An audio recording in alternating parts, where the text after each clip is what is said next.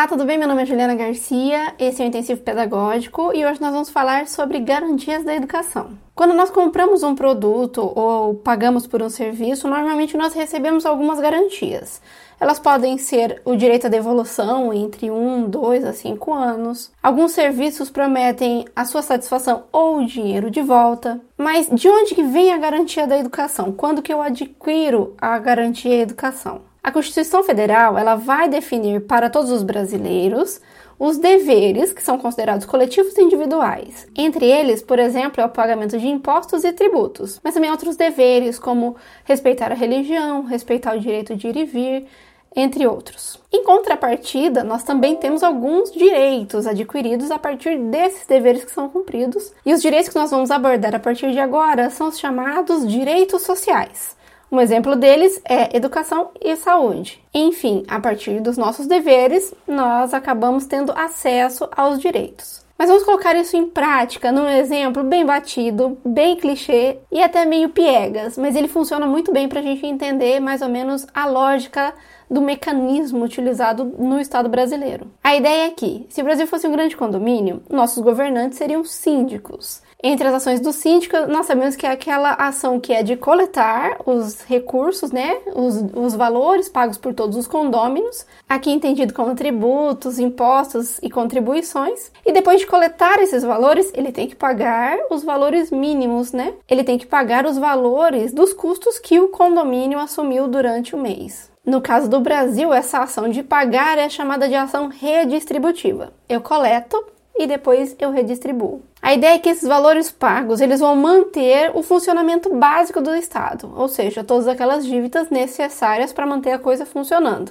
igualzinho no condomínio. Quando a gente fala então da educação dentro do Brasil, ela está entre esses direitos fundamentais, ou seja, esses itens básicos que são pagos pelo condomínio chamado Brasil. Isso é feito para que todos os brasileiros tenham acesso à educação, né? Que é fundamental para um país possa desenvolver ou principalmente continuar desenvolvendo. Assim como no condomínio, que tem piscina, cinema, quadra de esportes, eu tenho a opção de usufruir ou não desses recursos que o meu condomínio oferece. Mas eu tenho o dever de ajudar a manutenção do condomínio. Não é porque eu não passo em determinados corredores do condomínio que eu não vou pagar energia proporcional ao todo.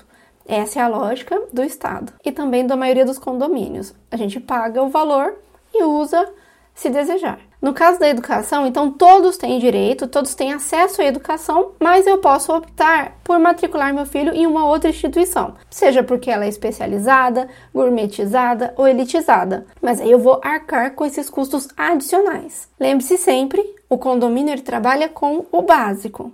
Então, essa instituição, escola que fica dentro desse condomínio, o que, que ela oferece para o meu filho? O que, que o meu pagamento, a minha contribuição garantiu para o meu filho? Primeira informação em relação ao acesso. As crianças poderão acessar dos 0 aos 5 anos para a educação infantil, e terão direito à educação que é obrigatória, ou dentro do condomínio ou fora do condomínio, que ocorre dos 4 aos 17. A educação infantil vai do 0 aos 5, mas o condomínio só tem obrigação de garantir e nós só temos obrigação de matricular nossos filhos a partir dos 4 anos de idade. Outra garantia, a partir dos 4 anos de idade, quando é obrigatório, a escola do meu filho ela tem que ser mais próxima da minha casa. Então eu tenho o direito de exigir que o meu filho seja matriculado na instituição mais próxima. Para que todos tenham acesso e a falta de recurso não impeça as crianças de ir para a escola, como acontecia há alguns anos, onde as crianças não tinham material ou não tinham condições de pagar o calçado para ir até o local, imagine. A LDB também vai incluir essas garantias. Então, ela garante insumos, recursos para a educação e também suplementos. Aqui em suplemento a gente pode ter aquela ideia da academia mesmo de suplementar, de adicionar nutrientes para que a educação ocorra. Neste caso, o suplemento é material didático, transporte, alimentação, assistência à saúde. A alimentação é a merenda da escola. Tá, mas se eu tenho direito dos 0 aos 17 anos à educação básica e por qualquer motivo eu não conseguir ser matriculada nesse período, eu posso acessar a educação após essa fase? Pode sim.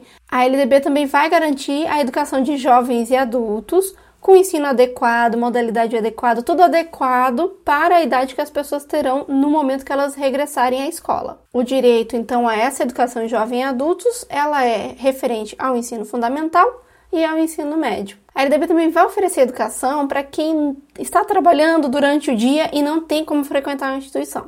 Então, é garantido que haja ensino noturno. No ano passado, no Paraná, houve uma tentativa da retirada da educação noturna, do ensino noturno. Mas o Ministério Público entrou com ação e isso não, não aconteceu. Afinal de contas, está na LDB é uma garantia nossa. Existe uma outra situação onde a gente também precisa do acesso à educação, que é na possibilidade de crianças com deficiência, com transtornos globais e também alta dotação. Essas crianças também terão acesso à escola.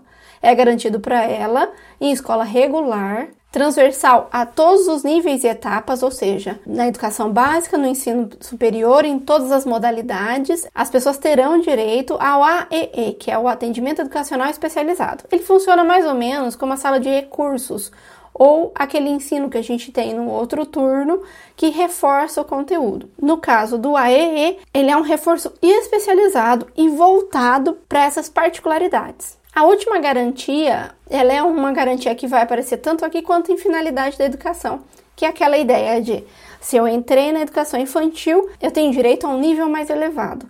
Aí eu faço o ensino fundamental, tenho direito a um novo nível e assim por diante. Então a ideia é de a cada etapa da educação nós temos direito ao acesso a níveis mais elevados. A lei também vai falar em alguns itens que são assegurados.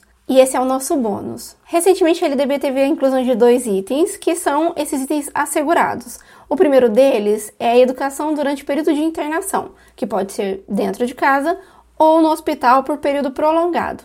Se seu filho estiver doente, ele tem direito a estudo durante esse período. O segundo item, que é um item muito importante e bastante amplo, é a garantia de liberdade de consciência e de crença. Quando que isso se manifesta? Quando, por exemplo, uma criança tem uma religião que não permite ela estudar em alguns locais, horários ou dias da semana. Neste caso, seus pais podem ir até a escola informar os dias que ela não poderá fazer prova ou alguma atividade devido à religião, e a escola proporcionará formas de substituir essa atividade sempre de acordo com o plano de aula do que ocorreria naquele dia que a criança vai faltar e também os documentos oficiais, os parâmetros curriculares da escola. No caso de prova, a informação sobre a nova data será conversado com a família, eles vão dar a anuência e assim será remarcado. Em caso de atividade, né, que substitua essa nota, ela será oferecida a data pela própria escola. É importante a gente saber que além da oportunidade de fazer atividade, fazer prova em um outro horário, em um outro dia fazer a atividade, também será garantido que a criança não vai ficar com falta. Então ela faz uma atividade que substitui a falta. Existe algum caso onde esse direito ele não será garantido? Sim, um único caso.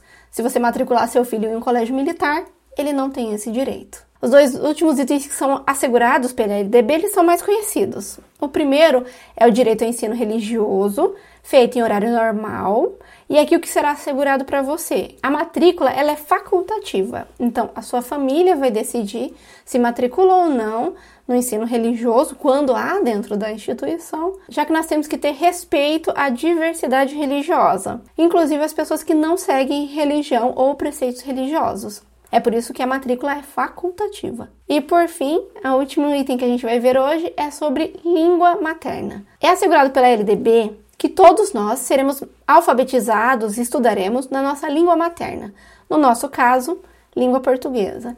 No caso das comunidades indígenas, a língua materna indígena, a língua no qual aquela comunidade se comunica. Além disso, as comunidades indígenas também terão as suas metodologias próprias, seus processos próprios de aprendizagem. Mas esses são os únicos direitos que nós temos? Não, eles não são os únicos direitos e eu ainda não falei para você onde você pode buscar auxílio ou de onde você vai cobrar essas garantias, caso elas não estejam sendo oferecidas. Isso nós vamos fazer num próximo vídeo, onde nós vamos falar sobre quais são os deveres da União, dos estados, do município, da escola, dos professores e dos pais. Voltando ao questionamento inicial, Essas garantias, deveres, eles não são unânimes, nem todo mundo concorda com todos os itens. E isso é normal quando nós temos muitas pessoas vivendo junto em um só condomínio. O importante é a gente entender que essa construção, essa lógica, a forma como isso ocorre, ela vem sendo construída desde a invasão desse condomínio, desse prédio. O segundo ponto que cabe à nossa reflexão é que